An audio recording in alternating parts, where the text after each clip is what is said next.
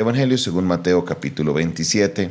Evangelio según Mateo capítulo 27. Vamos a estar leyendo desde el versículo 11 en adelante. Evangelio capítulo de Mateo capítulo 27, versículo 11 en adelante.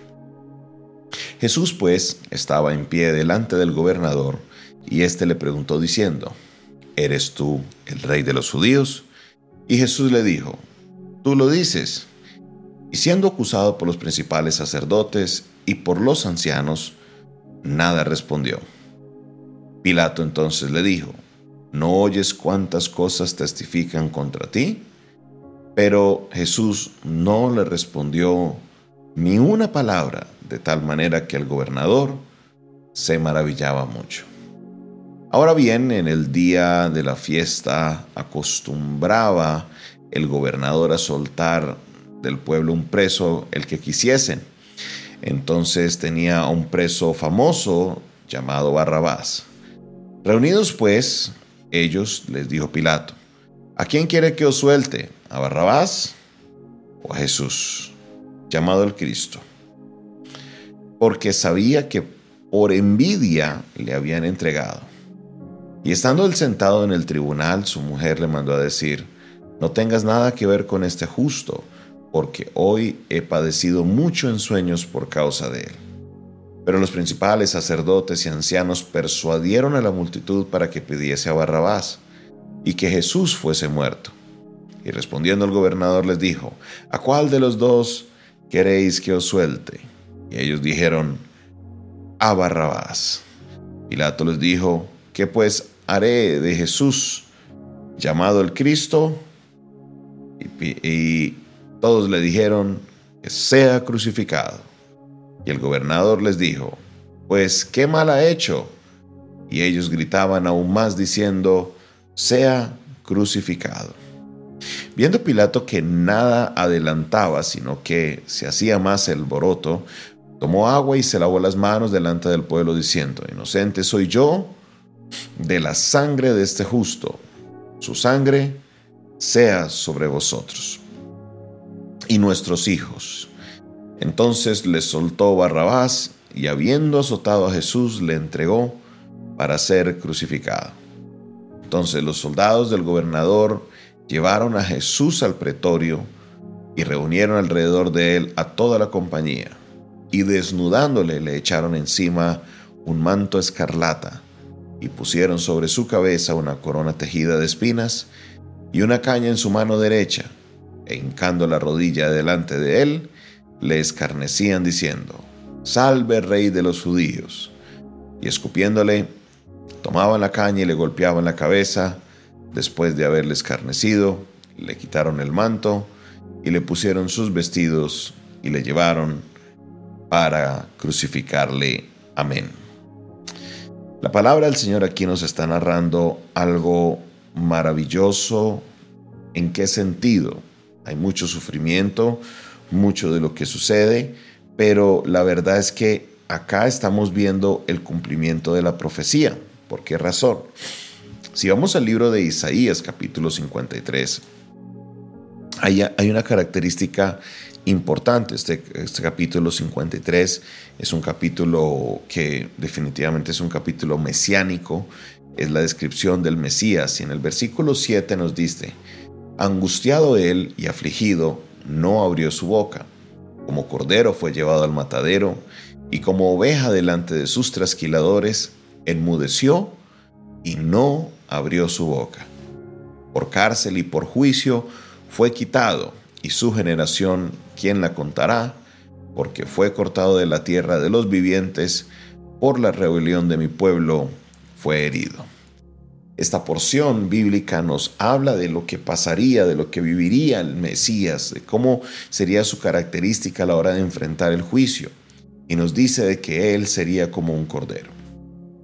El cordero tiene una característica y es que cuando lo están llevando al matadero, enmudece, se queda callado no hace mucha bulla como otros animales cuando los van a matar, que hace todo tipo de ruido para que no lo hagan. Él no, se deja, se queda callado. Y Jesús así hizo. Herodes, lo, perdón, Pilato lo, lo, interrogaba. Pilato hablaba y le trataba por todo lado de que él hablara. Eres tú el rey de los judíos y lo único que dijo Jesús es tú lo dices. De ahí en adelante, por donde quiso Herodes entrar a, a interrogarle, no pudo. No pudo. Y esto se daba por qué? Porque Jesús era ese cordero. Jesús ya sabía lo que iba a pasar. Entonces, lo sacan frente al pueblo y los sacerdotes hostigan a la multitud o convencen a la multitud para que ellos escojan a Barrabás, porque era la costumbre de Pilato soltar a uno. A uno.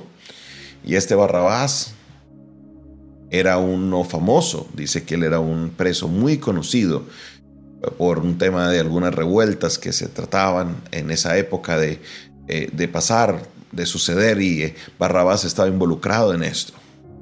Resulta que el pueblo dijo, suelten a Barrabás.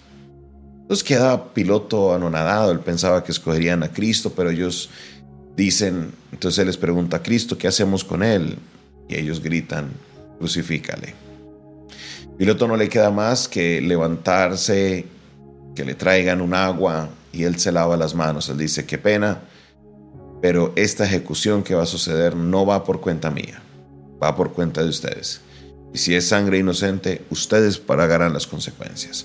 Ustedes pagarán lo, que se, lo que sucedió. ¿Por qué? Porque él sabía que era sangre inocente. Su esposa le había mandado decir, no, no he podido dormir, por sueños he sido atormentada a causa de Jesús. Se sabía que era inocente, pero su vida fue cortada de la tierra su vida fue cortada de la tierra. Como cordero, fue mudó delante del que lo trasquila y no abrió su boca. Su vida fue quitada de la tierra. Jesús es el Mesías. Jesús es este del que Isaías habla, del que Isaías narra ahí en ese capítulo 53. Se cumple al pie de la letra todo lo descrito por Isaías casi 700 años antes de que Jesús viviera esta escena. Por esa razón, digo que es un texto en el cual vemos cómo Jesús se entrega por nosotros. Empieza el sufrimiento de Él por nuestros pecados.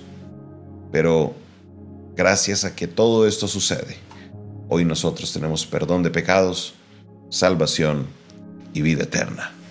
Gloria al Padre por su obra maravillosa. Padre Celestial, gracias te damos en este día por tu palabra. Gracias Señor porque nos recuerdas una vez más el sufrimiento que padeció nuestro Salvador. Todo lo que tuvo que sufrir antes de entregarse en la cruz. Pero lo hizo por amor. Porque tú Señor muestras tu amor para con nosotros quien que siendo aún pecadores, Señor, tu Hijo Jesucristo murió por nosotros.